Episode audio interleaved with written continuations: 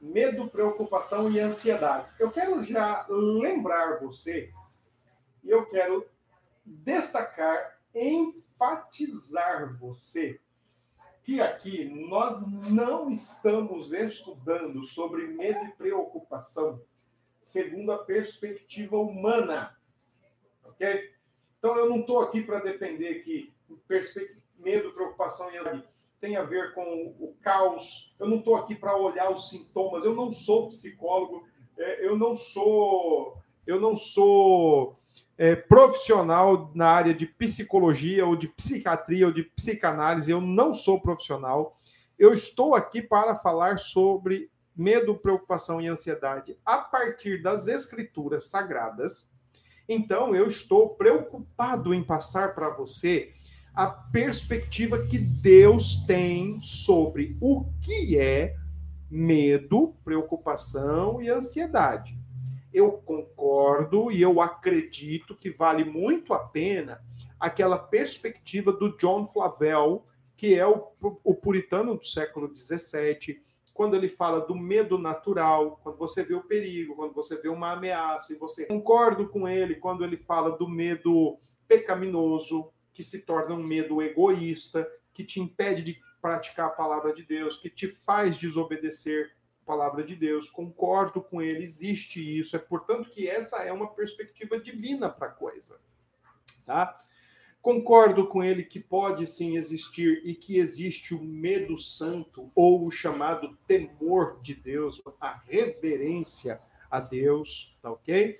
Então, a nossa abordagem aqui é uma abordagem bíblico e teológica, não é uma abordagem especialista, especificada, ou profissional, ou analítica. Não, não, a nossa abordagem é bíblico-teológica. Para tanto, a gente usa as escrituras e, claro, autores é, teóricos que referendam o assunto, que tratam o assunto, né, que abordam o assunto bíblica e teologicamente, tá bom? Então é o que nós vamos fazer até daqui para frente, tá? Abordar o assunto bíblica e teologicamente. Ah, chama aí a sua turma aí, manda aí o, o recado para o pessoal ah, para a gente organizar isso. Não gosto desse livro, Gabriela. Boa noite para você, Gabi. Que bom que você está aí com a gente de novo. Eu não gosto desse livro. Eu acho que tem outros livros muito, muito, muito, muito melhores do que esse e eu simplesmente acho esse livro aí muito fraco. Não gosto dele. Eu gosto de outros livros que tratam sobre o assunto depressão. Posso depois aqui recomendar para vocês, posso mostrar para vocês algumas coisas que valem muito a pena. Outros livros, por exemplo, tem um livro do Dr. Martin Lloyd Jones, né? Depressão espiritual, muito antes desse, joia demais. E o Dr. Martin Lloyd Jones ele era médico, eu acho que vale a pena ler esse livro dele, né? Além de pregador do evangelho, o Dr. Martin Lloyd Jones, por isso que ele é chamado de doutor, porque ele era médico. Então, ele tem um olhar tanto, digamos, clínico quanto bíblico, e esse predomina, o bíblico, tá bom? Uh, tem outros livros do Edward Welch sobre uh, depressão também, tá? Edward Welch também vale muito a pena ler esse livro dele. E eu acho que tem bom material por aí, tá bom? Esse livro aí eu não gosto muito, não. Ah, fala, Valderluce Rabelo. Como é que você está? A Denise de Oliveira. Pastor, vai sortear livro? você.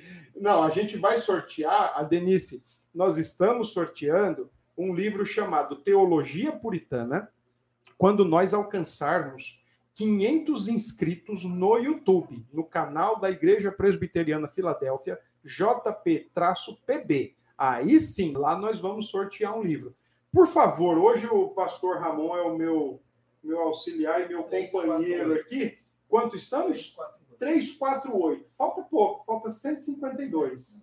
Então ajuda a gente aí. Vamos ver se até a próxima semana ou até o final dessa a gente consegue aumentar e completar os 500. Quando completar, a gente vai fazer o sorteio e, independente de onde a pessoa morar, se for em João Pessoa ou se for em qualquer lugar do Brasil, a gente vai mandar entregar na casa e a gente quer o unboxing, a pessoa recebendo o livro, a caixinha bem bonitinha ali, ela pedindo para alguém gravar e ela abre e tal, e pega o livro e mostra assim, tá? A gente quer isso para divulgar que cumprimos ali com a nossa palavra do sorteio, tá bom?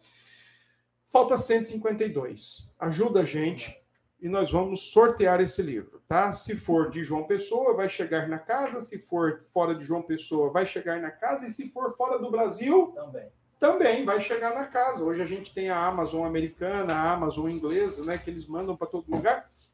Então vai chegar onde quer que seja, vai chegar. E se você, a Denise, juntamente com a sua turma aí de Conceição do Araguaia, se inscrever no nosso canal e se a turma aí for sorteada, olha só, o livro vai chegar aí para vocês. Sim, doutor. Vai para Bananeiras também, porque Bananeiras é Brasil e Brasil é Bananeiras, tá certo? Ah, olha aqui, pessoal, hoje eu pedi ajuda aqui a minha caneca. Os alunos que tiveram aula comigo no seminário sabem que quando eu tomo água nessa caneca, eu fico um pouquinho mais inteligente, que é a caneca dos reformadores. Oi, Agnes, tudo bem? Que bom, Deus abençoe você e sua mãe. Essa caneca eu conto com a ajuda, por exemplo, de John Wycliffe, o pré-reformador, John Huss, também um pré-reformador. Tatiana, olha a minha caneca. Ó. Depois tem Martinho Lutero aqui, uh, Zwinglio aqui, João Calvino e John Knox aqui. Todos eles estão aqui dando um apoio para nós nessa noite.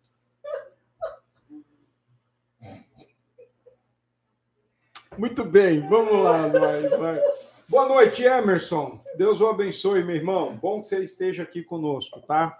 Ok, pessoal.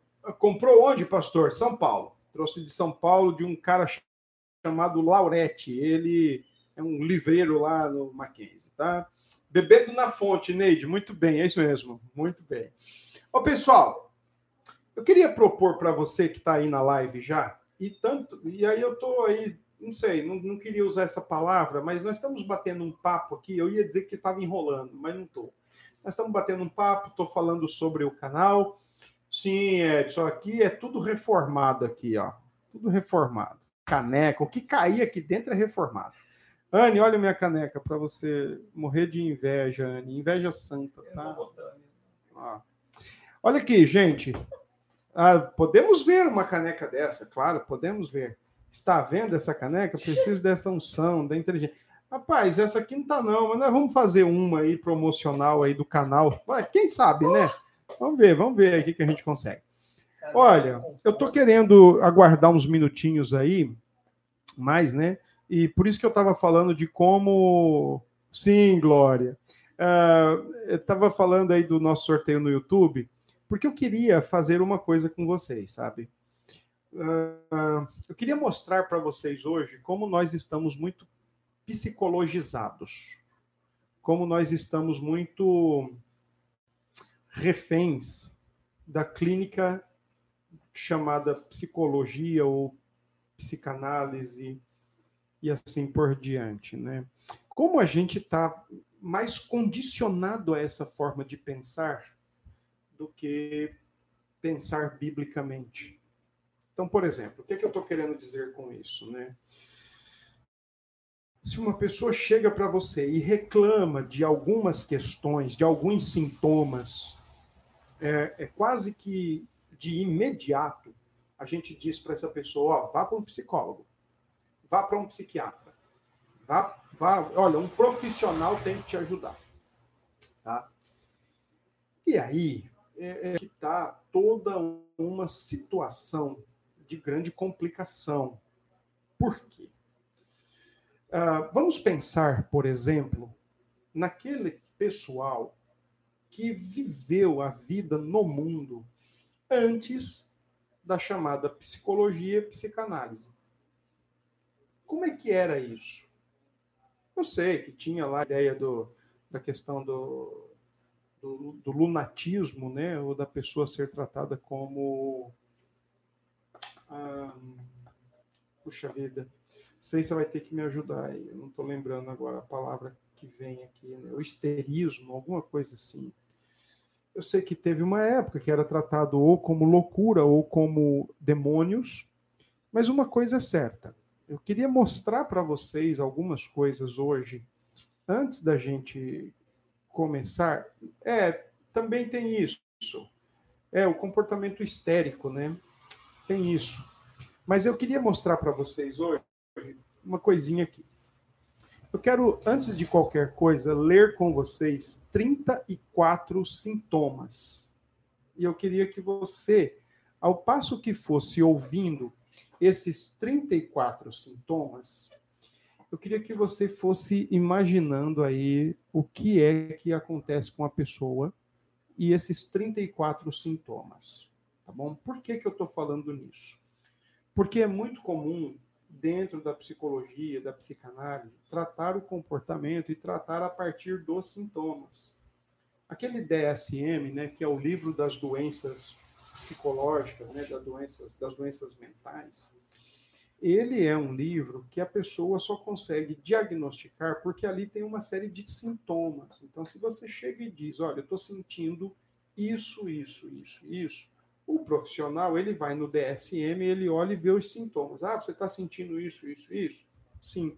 Está sentindo isso também? Tô. Está sentindo isso? Tô. Está sentindo isso também? Ah, tá. Então você está com isso.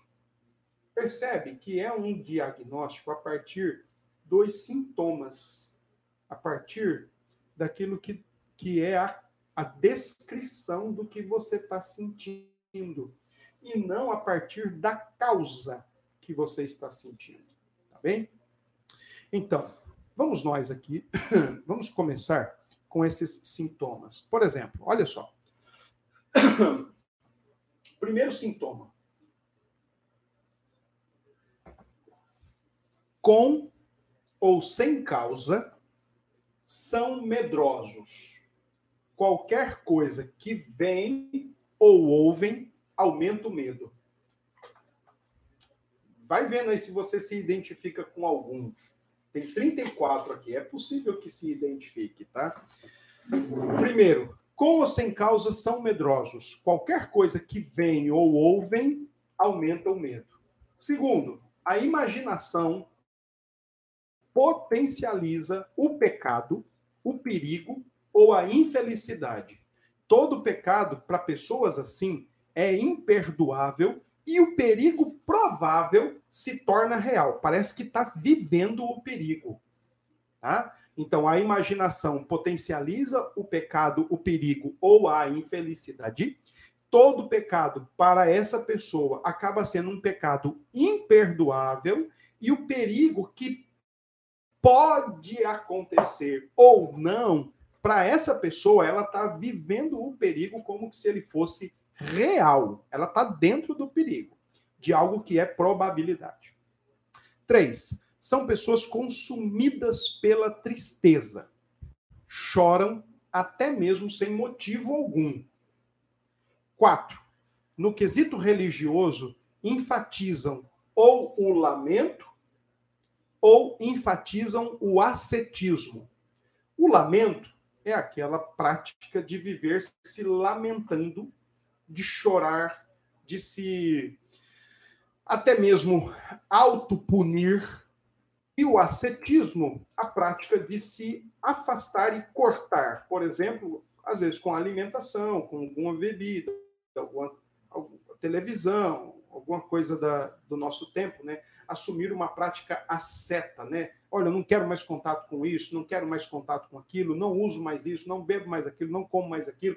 E vai tirando as coisas da vida por acreditar que estas coisas estão lhe fazendo mal, estão lhe trazendo mal. E vive lamentando, lamuriando da vida. Cinco, vivem se culpando e se autoacusando o tempo todo. Seis, continuamente se sentem preteridos por Deus e pelos outros. Preteridos é esquecidos. Ou, uma, um, um exemplo que eu gosto sempre de dar, você está no meio do. está aqui nesse, nesse caminho e Deus vem e passa por cima ou passa de longe de você. Pessoas assim se sentem continuamente preteridos, esquecidos, escanteados por Deus e pelos outros. Sete, acreditam que a graça já passou e que agora é tarde demais para se arrepender. Oito, sempre olham para a doutrina da predestinação e sempre focam na preterição. E fora de contexto, usam-na para o desespero. O que que isso tem, o que que isso está querendo dizer, né? Que quando se escuta falar na doutrina da predestinação, Deus que escolhe o seu povo para ser salvo, e o Deus que pretere tantos quantos, então, pessoas com esses tipos de sintomas aqui sempre olham para o lado da preterição. Ah, eu acho que eu não sou um escolhido. Tá na igreja, tá lá cultuando, tá lá celebrando a Deus. Ah, mas eu acho que eu não sou um escolhido. Se ouve falar da predestinação, já fica logo inquieto. Ah, eu acho que eu não sou um escolhido. Eu acho que eu não sou esse que vai ser salvo. Eu acho que eu sou o preterido. Nove. Sempre se identificam com os piores exemplos bíblicos são tendenciosos a se identificar com Caim, com Judas, com, é, é, com os irmãos de José, com os reis peca pecadores do livro de Reis. Sempre se focam, sempre se veem nos piores exemplos bíblicos. 10.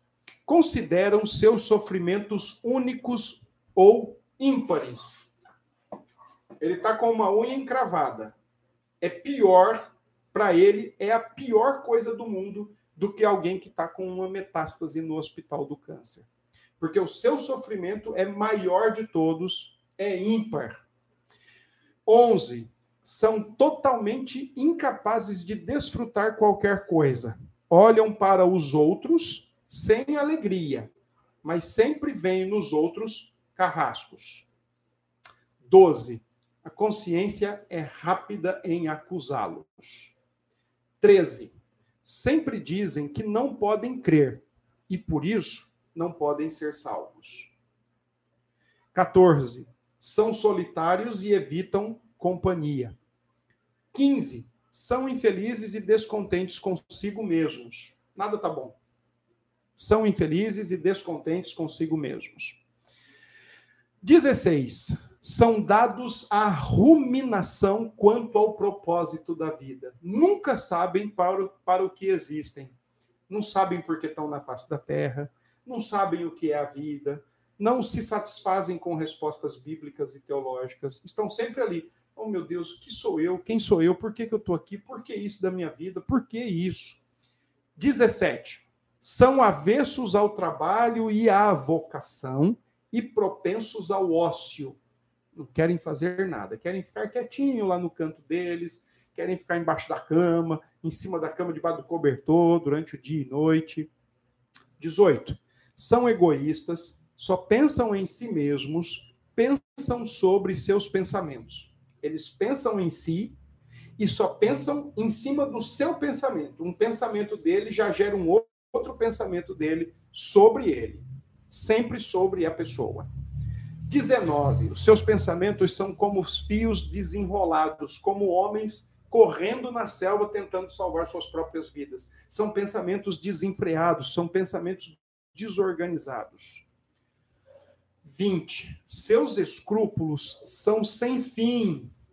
Vivem com medo excessivo de pecar, medo que até aprisiona.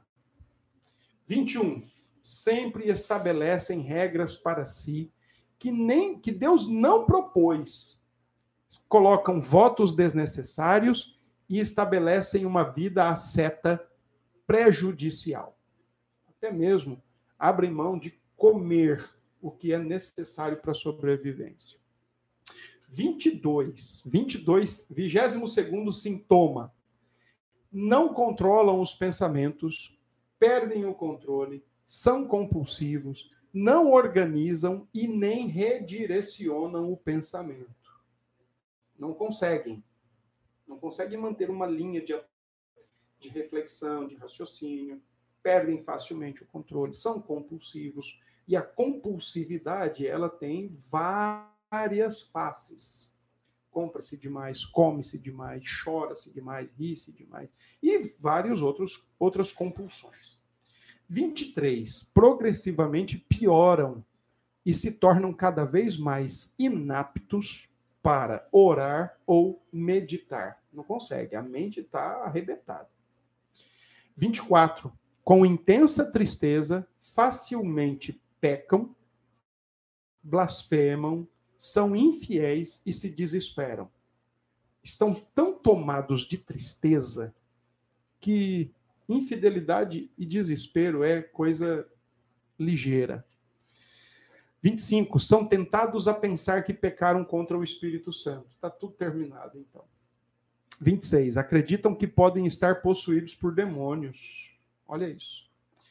27. Experimentam delírios, escutam vozes, veem coisas e acreditam que o portal entre esse mundo e o outro mundo, o mundo espiritual, a dimensão espiritual, está aberto bem ali na frente deles. Além disso, possuem imaginações desordenadas. Talvez isso daqui, pelo DSM, seja a descrição de um quadro de esquizofrenia. Talvez. Porque vê, escuta a voz, vê coisas e acredita que se que tem pessoas ali conversando, fazendo alguma coisa, e as suas imaginações são desordenadas. O Edward Welch, por exemplo, ele defende a ideia que a esquizofrenia pode ter muita relação com a culpa. Tá? 28. Cansados da vida, mas ao mesmo tempo com medo de morrer. Alguns morrem de fome por causa do ascetismo. Não vou mais comer. Comida está me fazendo mal, então não vou mais comer. Então morrem de fome por causa disso. Talvez tem aqui uma relação com aquilo que a gente conhece hoje como anorexia. Outros sentem intenso desejo de se matar, pensamentos suicidas. 29. Possuem falsos medos, medo de, de necessidade, medo de pobreza, medo de miséria, medo de aprisionamento, medo de banimento, ou até mesmo medo de morrer e de serem mortos, ou de morrer ou de serem mortos. 30. Quando vem alguém cochichando, acreditam que estão tramando contra ele. 30, sintoma 30, ou trigésimo sintoma. Quando vem alguém cochichando, acreditam que estão tramando contra ele. 31. Adotam postura de silêncio, sem uma palavra que seja. Adotam postura de silêncio sem uma palavra que seja. 32. São intratáveis e teimosos em suas opiniões, e nada pode ser dito sobre eles. Por mais irracional que sejam as suas ideias, não pode falar nada. 33. Alguns respondem positivamente a qualquer argumento, persuasão ou conselho, se for algo bom. Mas, no dia seguinte, voltam a estar mal. E os seus pensamentos nunca são curados, porque o mal submerso permanece incurável. 34. Ainda assim, em toda essa angústia, poucos deles crerão que estão deprimidos e odiarão quando isso lhes for dito insistem que é meramente um sentimento racional. A ideia aqui é um sentimento da alma, de infelicidade, de serem esquecidos e de estarem sob a pesada ira de Deus. Pois bem, aqui temos 34 sintomas, tá certo? Você que conseguiu acompanhar tanto pelo Instagram como pelo, pelo YouTube, o que, é que você diria desses sintomas aqui?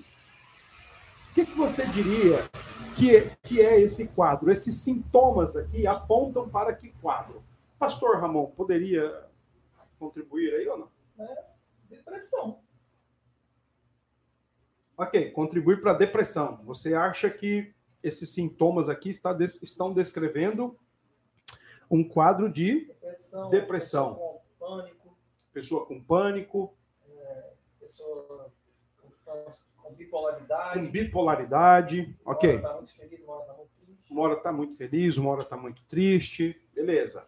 Alguém aí da nossa transmissão que está acompanhando, que, que conseguiu né, acompanhar aqui os 34 sintomas é, que nós mencionamos? Tá. Se você pode falar para nós aí. Ah, Alice, legal. Uma série de distúrbios mentais, depressão, ansiedade, esquizofrenia. Tá. Doença da, da alma, né? Certo, né? Que a turma fala. Ok. Mas vamos lá. Mais alguém quer contribuir aí? O que, que vocês acham desses sintomas? Se uma pessoa com esses sintomas, ou alguns deles, fossem levadas, né? Se uma pessoa fosse levada. Se uma pessoa fosse levada para uh, para uma clínica, né? O, o, que é que, o que, é que vocês acham que seria dito para ela a partir do DSM? Ela tem tudo que não presta, né? Acho que, acho que o, o, o profissional diria: olha, leva isso aqui, porque tudo que está aqui no DSM é, é tudo que você tem. E olha que lá tem catalogadas uma pancada de doenças, né? Já está no DSM-5, né? Então cada vez aumenta mais. Sim, aqui, aqui Elisama colocou sintomas de ansiedade. Que Elisama? Que Elisama? Elisama Teres. Hum. É, a, o, a, o que te faz bem é o nome da pessoa. Loucura e esquizofrenia. Falou. Loucura e esquizofrenia. Legal, beleza. Ótimo. A turma aqui também está participando, hein, cara? falou sintomas de ansiedade, Uma... Cléo Menezes, Menezes Cléo, quer dizer, uma pessoa infeliz. Vivian, egoísmo baseado no que vem aprendendo aqui. Certo, beleza. É, Lucy, acho que todos nós podemos estar com algum desses sintomas. Não sei. Janete, transtornos psíquicos, algum trauma que sofreu. Olha, Janete, você já está atribuindo a causa para o externo. Agnes, ansiedade, depressão, pânico, bipolaridade, esquizofrenia. Legal. Josiele, meu Deus. Janine, que legal. Você chegou, meu bem. Cadê, cadê Luíse? Estou sentindo falta de Luíse aqui. Tá é, Luíse está sumida. Esquizofrenia, doença forte, legal. Mas eu quero aproveitar, eu, Janine colocando isso aí, né? Um possível, um possível caso depressivo. Legal. Com todos os sintomas, né, Janine? É isso aí mesmo? Possível caso depressivo. Tá. Gente, deixa eu falar para vocês de onde eu tirei todos esses sintomas aqui. Eu tirei todos esses sintomas de um livro do pastor Richard Baxter. Eu tirei todos esses sintomas de um livro do pastor Richard Baxter. Esses sintomas aqui, ele, apre, ele apreciou, ele verificou todos esses sintomas no século 17. A psicologia, a clínica, a psicanálise, a psiquiatria são coisas do final do século XVIII, eu acho, ou século XIX. Eu acho que é finalzinho do século XVIII entrando, não, final do século XIX entrando para o século XX. É isso mesmo, Janine, me lembra aí. Então, se eu estiver equivocado aqui, me perdoem 1800, século XIX, né, para o século XX. Só que no século XVII, o Baxter, esse pastor puritano, ele já observava esses sintomas e ele não tinha DSM para ir lá consultar o que cada sintoma desse significava, se era bipolaridade, se era TDAH, se era é, depressão, se era transtorno, se era pânico. Gente, ele está observando essas, esses sintomas no século XVII. E como ele era puritano, e os puritanos eram os doutores da alma, ou os médicos do coração, os doutores do coração, e eles escreviam muito para o coração humano, na mentalidade dos caras, isso aqui tudo é problema do coração humano. Isso aqui tudo é problema do coração humano. Tem raiz no medo, tem raiz na preocupação exagerada, tem raiz na ansiedade, tem raiz no pecado do coração. Ok. Isso, resumindo, pecado. É isso mesmo. Como é o nome do livro? Pega ali. Pega. O, o, vou mostrar para vocês qual é o nome do livro. Ele não está em português ainda, mas se alguém quiser me ajudar, a gente pode traduzir esse livro e depois manda para uma editora aí, ou, ou compra os direitos dele.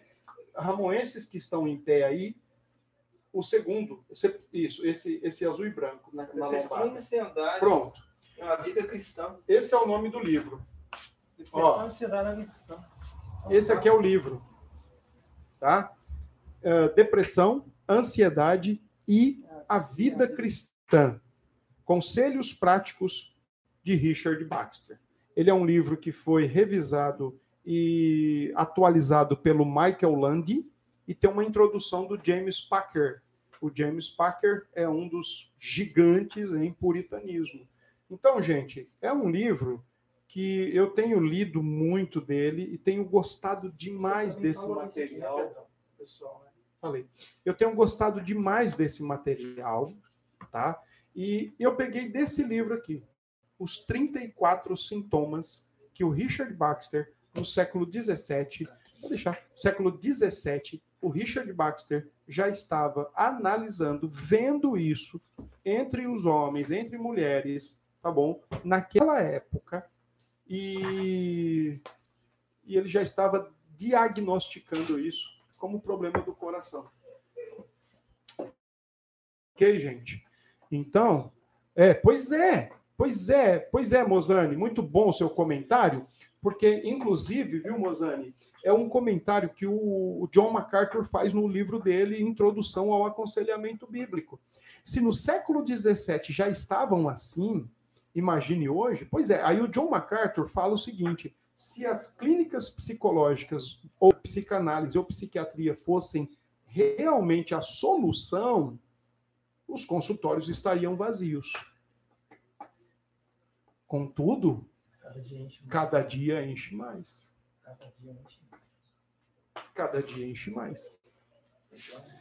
Ok, gente? Então, ah, começa a pensar aí. novos remédios. E cada dia mais novos medicamentos, cada dia mais novas tarjas pretas chegando no comércio e assim por diante. Cada dia mais diagnóstico a partir do DSM, vai lá e toma isso, vai lá e toma aquilo, vai lá e toma aquilo outro. Crianças, cara, crianças que estão cheias de energia, crianças que estão cheias de vigor para brincar, para correr, para fazer um monte de coisa, tudo sendo diagnosticado como é, transtorno de déficit de atenção. Tá, tudo bem, vamos lá. Bota um celular na mão dessa criança. Bota um celular na mão dessa criança e vê quanto essa criança aguenta ficar na frente do celular. É só, é só fazer esse teste, tá certo? É só fazer esse teste. Bota um celular na mão de uma criança e deixa ela acessar os canais que ela quer acessar. É, claro, não vai acessar, né, X vídeos, né? Mas, por exemplo, vai lá e acessa lá os desenhos ou os joguinhos, e aí? Como é que ela aguenta ficar o dia inteiro, que às vezes o pai e a mãe têm que brigar para ela sair da, da- daquele celular? Entende? É, hiperativo. Claro que é. Tá cheio de energia, meu. Tá cheio de, de, de gás. Não, não existe esse negócio de hiperatividade. Existe uma criança. Você quer comparar o ânimo de uma criança para um adulto de 30 anos, de 40 anos? E aí? Ah, pois é, e cada vez mais. E os. Boa, Josse. E os pais não querem ficar com os filhos. Ou não dá atenção, ou não brinca, ou não senta junto. E aí? Agora, eu vou falar um negócio aqui, viu? Teve uma pergunta aqui que já mexeu com a minha cabeça. Aqui. Olha aqui, ó. Pergunta aqui, ó. E a tristeza sem causa é repen... repentina é pecado? Não existe tristeza sem causa. Não existe tristeza sem causa. Tudo tem uma causa. Não existe nada nesse mundo sem causa. Não, não existe nada nesse mundo sem causa. Tá? Não existe nada nesse mundo sem causa. Ok? Então, essa tristeza que você está perguntando aí, que provavelmente você está dizendo que não tem causa, tem. Pode dar uma olhadinha aí que tem, tá? Ok, gente? Ah, olha que interessante, peguei também desse livro aqui para vocês, tá bom? Olha aqui, o que que o Richard Baxter ele elenca, ele enumera como causas para ansiedade, medo, preocupação, depressão. Olha, olha o que ele elenca como causas, tá bom? Dá uma segurada aí Ah, tem alguma pergunta aí no, no, no, YouTube? Não, daqui a pouco a gente abre. Só o que te faz bem comentou, sentir falta de sintomas físicos. Doenças no estômago, doenças de vômito, oscilações na temperatura corporal. Ah, ele, ah, tá, é, que tem a ver com o psicossomático. É. é, o Baxter tem coisas que ele ele coloca não nesse livro, mas num outro livro, Superando a Tristeza Profunda, superando a, superando a tristeza com oração e fé, alguma coisa assim. Depois eu pego ali. Tá? E quando você não sabe a causa, como faz? Tem que buscar descobrir a causa. Josi, Josi, se eu não estiver enganado, me confirma aí, mas você é a minha amiga veterinária lá dos bancários, não é isso? Dá um ok aí se for você, porque aí vai, vou tentar falar na sua língua, beleza? Uh, eu quero mostrar para vocês aqui uh, algumas causas aventadas ou elencadas pelo Richard Baxter, também lá no. Isso, Derek, valeu. Superando a tristeza e a depressão com fé. Lá ele fala alguma coisa do psicossomático, tá? Mas olha aqui, ó. O, o Baxter, também no século XVII, olha o que ele coloca como possíveis causas. Beleza, Josi, então vamos lá. Eu levo um cachorrinho para você e você, primeira coisa, você faz um exame nele para ver como é que está a temperatura dele, correto? Então você olha lá o, a temperatura do cachorrinho e vê que ele está com febre. Só que você está vendo que alguma coisa está errada com ele, porque ele está apresentando um quadro febril. Só que você não vai tratar a febre, porque a febre é um sintoma. Aí você vai falar para mim, pastor, é bom a gente fazer alguns exames, exames de sangue inicialmente para ver se nós conseguimos detectar a causa. Caso consigamos, beleza. Caso não, vamos fazer outros exames mais aprofundados. Josi, então, a gente pode não saber a causa assim, ó. Mas a gente então tem que fazer o quê? Cavar para ir buscar a causa lá embaixo, no coração. Um exemplo, tem que procurar a causa. Aquele exemplo que você deu do chocolate. Né? Acho que ela não estava Do chocolate? É, da, da você estava triste, estava preocupado, não sei por causa que você estava comendo ah, tá. chocolate. É. Assim, por exemplo, o pastor aqui está me dizendo, para dar um exemplo, né? que um exemplo que eu dei outro dia, que eu não sei se você viu aí. Peraí, Tati, que eu já respondo a sua. Uh, o exemplo foi o seguinte, né? Que ela chegaria para um pastor, para um conselheiro, e diria assim: Olha, eu estou muito preocupado, eu estou inquieta com o Pedro. Sou eu. Por quê? Porque ele está comendo muito chocolate e isso não faz bem para ele. Mas e a sua preocupação? É, é legítima? O que tem mais por trás? Não, porque ele já apresentou um quadro de saúde e de gordura no fígado e isso pode levá-lo a óbito. Tá, e o que, e o que mais? O que mais te preocupa? Por que, que você está tão assim já vendo uma possibilidade como se tivesse acontecendo? Ah, é simples, se ele morrer, o que é que vai acontecer comigo e com os meus filhos? Então percebe que a causa de toda a preocupação está lá no, no senso dela de bem-estar está lá no senso dela de segurança, está lá no senso dela de egoísmo, nesse caso, tá bom? Ah, deixa eu voltar aqui a da Tatiana. Comportamentos ruins que estão relacionados com o subconsciente ou não tem isso também? Bom, eu acredito, viu, Tati, que aquilo que a psicologia chama de subconsciente, ou a psicanálise chama de subconsciente, eu acredito que a escritura chama isso de coração. Então, tem relação sempre com o coração. A gente não pode esquecer que tudo vem do coração. O coração é a fonte de tudo, é a fonte do que pensamos, é a fonte do que falamos, é a fonte do que desejamos, é a fonte das nossas vontades e, inclusive, é a fonte das nossas ações. Tá? Uh, uh, Solange, ouvem-se muito falar na falta de Deus, não acreditam homens e mulheres de Deus com tais sintomas e desistindo de viver através do suicídio. Pois é, Solange esse é um ponto que a gente poderia depois debater bastante sobre isso também, tá? Porque que infelizmente tem havido casos de suicídios entre irmãos e irmãs da fé cristã em Cristo, tá? Pastor, você não acha que a maioria das pessoas é, podem o quê, menina? Podem sofrem com transtorno mental? Não. mental é uma coisa, eu penso que é diferente aí no caso, tá? Eu penso que sofre com o coração caído. A tristeza sempre tem uma causa. Sim, concordo. Pode não ser no tempo presente, mas tem que buscar também no passado. Ah, essas daí são as mais fáceis da gente lembrar, achar. Quando são as que vêm do passado, que a gente vem carregando. Viu? E aí, Genilton? Pastor, o que você me diz sobre o suicida? Para ele é a salvação à luz da Bíblia? Solange, eu faria muita questão de responder essa pergunta, mas não agora. Eu acho que a gente pode fazer uma live aí a semana que vem só para isso, tá certo? E a gente vai trabalhar esse assunto aí sim. Eu vou anotar aqui para a gente trabalhar, tá bom? É, de fato, não existe problema sem causa, não existe, tá? E para nós, crentes, os sintomas não são o fato a ser tratado, não são o elemento a ser tratado.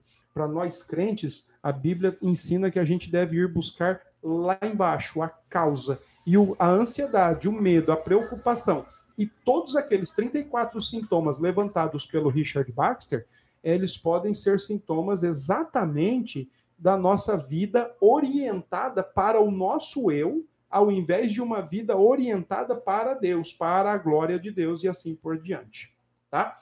Meu esposo perdeu o emprego e ficou com ansiedade. É egoísmo? Olha, eu não diria que seja egoísmo de pronto, mas eu diria o seguinte: se o seu esposo ele é um cristão, ele é um servo de Deus, por que, que ele vai ficar preocupado, desesperado com a perda do emprego? Por que, que ele vai ficar ansioso?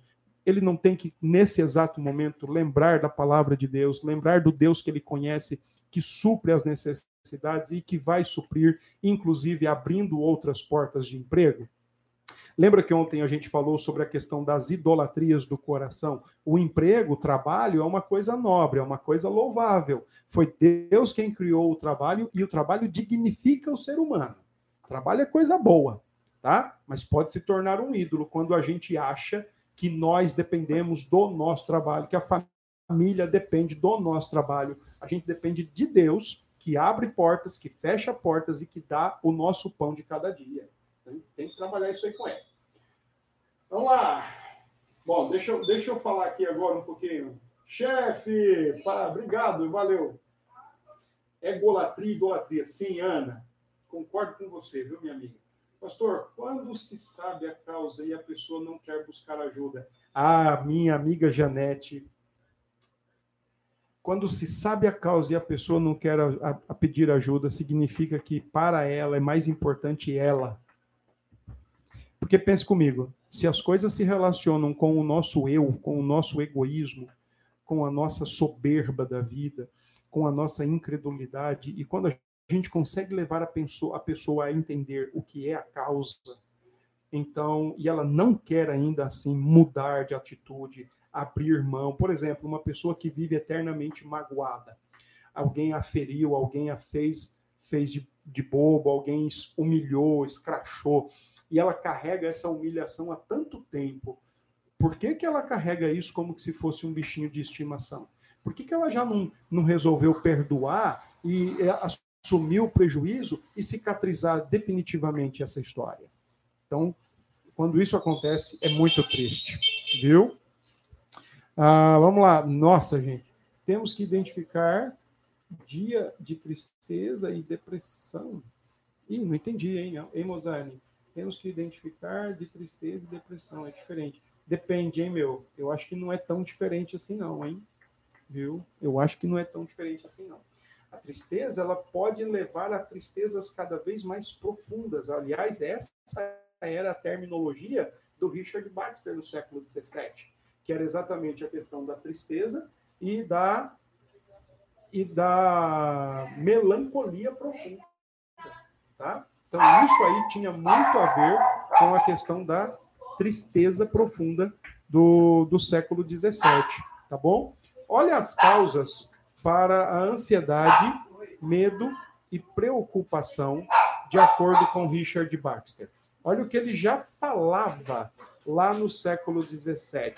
E você vai ver que todas as causas aqui se referem ao próprio coração humano. Primeira, perdas temporais. sofrimentos, pesar, preocupação exagerada que afetam profundamente o indivíduo. Perdas temporais, sofrimentos, pesar, preocupação exagerada que afetam profundamente o indivíduo. Entende?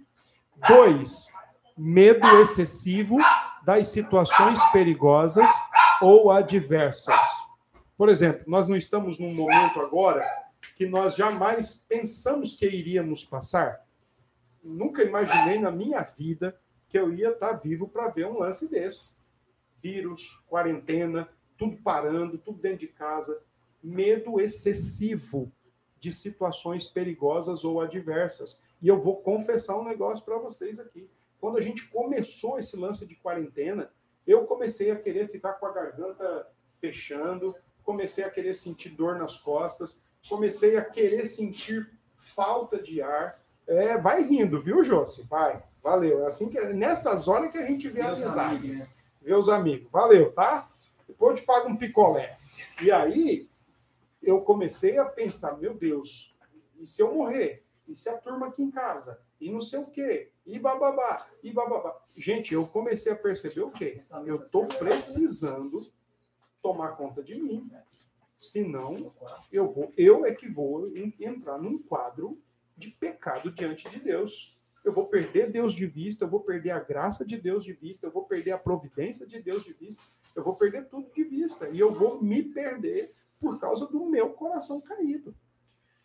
Três, France, depressão é uma doença e grande, pastor. Dá para discutir, viu? Dá para discutir, França. A gente pode discutir isso aí, viu?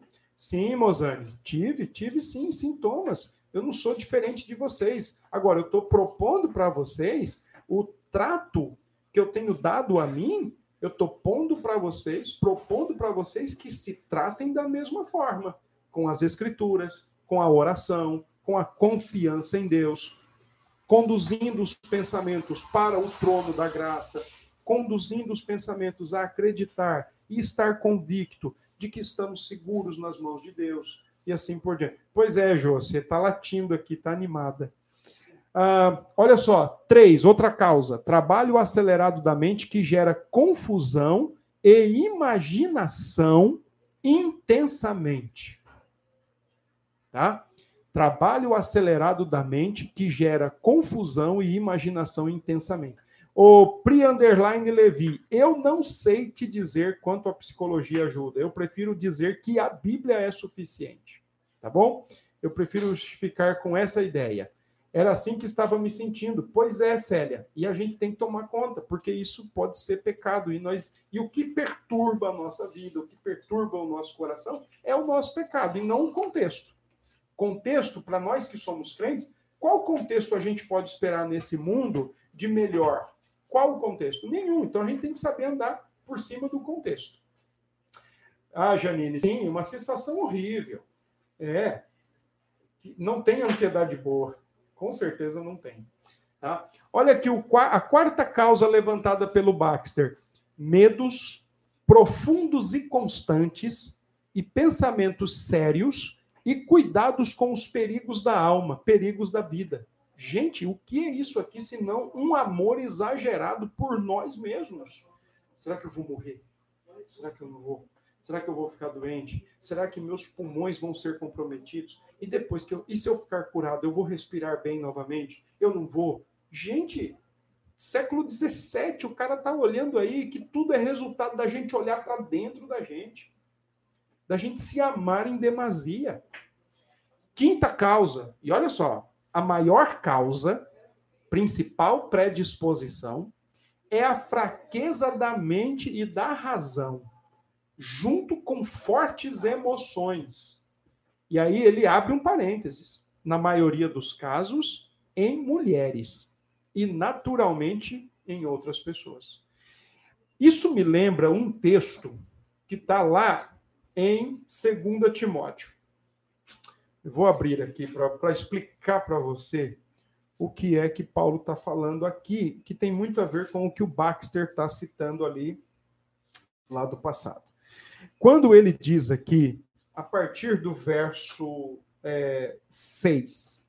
Ele diz assim: Pois entre estes se encontram os que penetram sorrateiramente nas casas e conseguem cativar mulherinhas sobrecarregadas de pecados, conduzidas de várias paixões. Aqui o texto tem exatamente a ver com o que Baxter observa no século XVII, que os pensamentos e a, os sentimentos são tão distorcidos, são tão abalroados, são tão virados de cabeça para baixo, que essas pessoas nunca conseguem encontrar alívio e nunca conseguem se, se organizar e estão o tempo todo achando que estão precisando de ajuda, e aí qualquer um que fala, que chega dizendo assim, olha, eu achei ajuda para você, é bem-vindo. E aqui o contexto é de falsos mestres que se aproveitavam de mulheres com esses tipos de pensamentos, de acelerados pensamentos, fraquezas de mente, fraqueza de razão, e entram e arrebentam suas vidas, tá? Diante dessa insegurança, pode ser, pode ser brecha para o inimigo entrar e alimentar esse mal na sua mente? Eu não, eu não acredito nisso. Eu acredito que ele pode sim tentar, mas eu não acredito que ele entra na mente, não. Tá? O cristão pode fazer terapia? Emerson, eu preferiria te dizer que o cristão deveria, em primeiro lugar, dependendo da, da condição e dependendo da situação, eu diria para você que o cristão, em primeiro lugar, deveria procurar um fisiologista, um médico, para fazer exames para ver se as taxas estão todas no lugar. Se as taxas estiverem todas no lugar, então agora ele deveria descansar, porque as taxas estão no lugar, então agora ele vai e procura um conselheiro bíblico.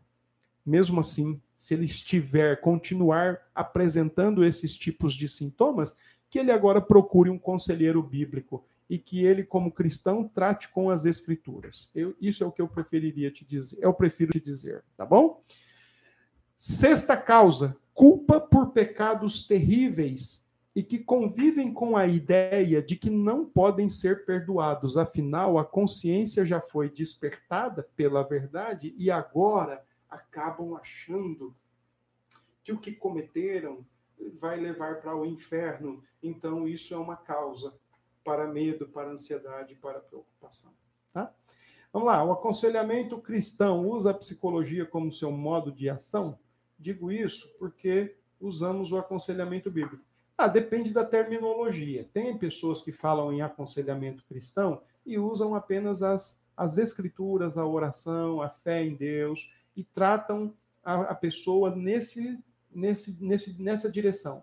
Mas tem pessoas que usam a terminologia aconselhamento cristão e que são a favor da integração da Bíblia e da psicologia. Eu acho que não deveríamos ir por esse caminho da integração.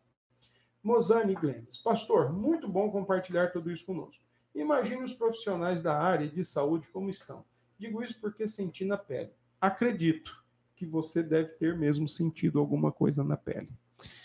Ok, gente, então você tem 34 sintomas. Esse material aqui vai ficar na live. O vídeo eu vou salvar e depois nós vamos ver aonde nós vamos postar. Ele vai estar no YouTube também, está registrado, está salvo lá no YouTube. E aí você pode acessar quantas vezes você quiser, tá bom?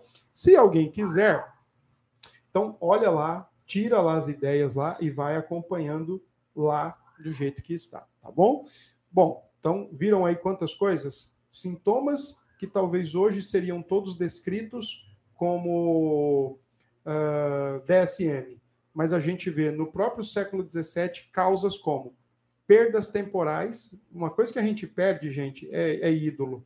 Se a gente perde e quase morre porque perdeu, seja quem for, seja o que for, é ídolo. Uma coisa que a gente perde e nos leva a sofrer é ídolo. Uma coisa que a gente perde, ou alguém que a gente perde e nos enche de pesar, é ídolo. É uma preocupação exagerada que afeta o nosso coração o nosso, e o indivíduo profundamente, se está te preocupando, se está tirando o teu sono, é ídolo. E ídolo é coisa do coração. Ezequiel 14, 3. Eles levantaram seus ídolos no coração. Medo excessivo das situações perigosas ou adversas. Medo de quê? Medo de morrer? Medo de ficar doente? Quem? Eu morrer? Eu ficar doente? Será que eu sou muito bom para morrer? Será que eu sou muito bom para ficar doente? Será que eu não mereço isso? Ah, mas e se eu morrer e ficar do ou ficar doente, inválido, incapacitado, o que é que vão ser das pessoas que eu tenho que sustentar, que eu tenho que manter? Tem um Deus que mantém, tem um Deus que sustenta. Tá? Outra coisa, medo de morrer e deixar esse mundo evidencia valores errados. O céu é melhor, o novo céu e a nova terra são infinitamente melhores do que essa condição de vida que a gente tem aqui, tá bom? Trabalho acelerado da mente que gera confusão e imaginação intensa. Cuidado. A Bíblia diz que tudo que é bom, tudo que é puro, tudo que é justo, tudo que é honesto, tudo que é verdadeiro tem que ser o que habita a nossa mente. Cuidado com o que tem habitado a sua mente, tá? Medos profundos e constantes da vida. Gente, ninguém vai ficar para semente. Tá bom? Ninguém vai mundo e partir desse mundo é incomparavelmente melhor. Não amemos a nossa própria vida mais do que nós deveríamos amar estar com Cristo. Tá? Cuidado com a mente e com a razão. Trabalhe biblicamente a sua mente, a sua razão. Creia nas Escrituras. E crer nas Escrituras envolve fé verdadeira. E fé verdadeira envolve conhecimento, certeza e confiança. Conhecimento, certeza e confiança. Pecados terríveis, consciência culpada. Se você tem consciência culpada, se você carrega peso na sua consciência, ó, Cristo perdoa todo o nosso pecado. Todo o nosso pecado. Não há pecado que ele não possa perdoar. Se você se sente inadequado para a presença de Jesus Cristo, o Santo, Santo, Santo, ele comprou todo o perdão naquela cruz do Calvário. E todo aquele que pede perdão, se arrepende e se volta para Cristo, Deus o perdoa e trata como que se nunca mais tivesse perdoado, tá? Então, não fica carregando consciência culpada não. Agora, se precisar se consertar com alguém, se conserta o quanto antes. Se tem que pedir perdão para alguém, vá lá e peça. Se tem que perdoar alguém, vá lá e perdoe. Mas não fique carregando pecado escondido, pecado oculto, pecado passado. Não fique carregando mágoa, rancor, ódio, ranço de ninguém, tá certo? Porque se você ficar é, é, realmente carregando essas coisas, coração vai ficar sempre amedrontado, ansioso e preocupado, tá bom? Gente, colocaram um bocado de coisa aqui, não deu para acompanhar tudo, não, tá bom? Mas vamos aqui, deixa eu ver rapidinho. Uh, nunca aprendi tanto. Que bom, Val. Uh, muito bom. Avisa quando for falar sobre depressão e suicídio entre os cristãos. Provavelmente a semana que vem. Eu acho louvo pela sua vida. Amém. Glória. Valeu. Obrigado mesmo, tá? Uh, lives não estamos perdendo. Ótimo. Não percam mesmo. Estamos aqui para contribuir e ajudar e somar. Uh, a nossa mente nunca teve tanta live. Que, que bom. Viver para a semente, mas quanto mais viver, melhor. Não, a gente tem que pensar em viver o quanto Deus quer. Agora, a gente não pode aproveitar, não pode desperdiçar nossa vida. A gente vai viver exatamente os dias, meses e anos que Deus quer. É, é, é o que diz o Salmo. Ninguém morre antes nem depois. Agora, o que a gente não pode é, por exemplo, viver 100, 200 anos e desperdiçar a vida e não servir a Deus. Isso é um desperdício, isso é uma inutilidade quando a gente vive em função de, ídolos do coração. Estava comentando com Anne sobre aquela, aquele livro, A Culpa é do Cérebro, e tinha uma parte que diz que a escritura não garante que a depressão será aliviada ao se lidar com assuntos do coração. É, vai ter que trabalhar muito a ideia. Que Deus abençoe vocês, que Deus ajude vocês.